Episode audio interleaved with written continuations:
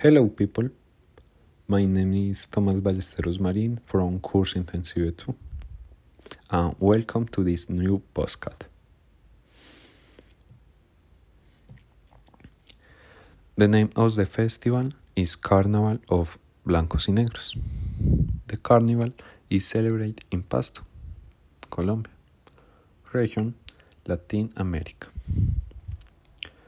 The carnival is celebrated from January 2 to January 7.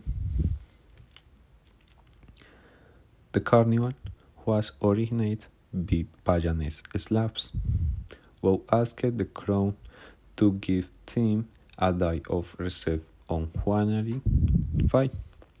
Thanks, the, thanks to the Payanese, we celebrate this beautiful party full of joy, color, and peace. In this part, in this party, people drink, dance, sing, march, and enjoy with family and friends to celebrate the days of black and white. I think people should go to this party to enjoy the day with their friends and family. Relax, enjoy, dance, sing, and meet new people. This is one of the most popular carnivals in Colombia and represent the Nariño culture. It is also a party where our social sector come together to celebrate and enjoy a new environment.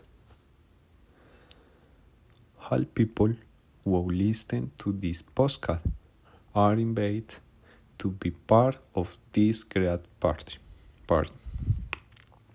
It is totally free. Come with your family and friends and have fun. Drink and moderation. You can come as you want. You can dress up. You can paint your face. We're here. We are working for you to be part of this spectacular party. Happy holiday. Bye, people.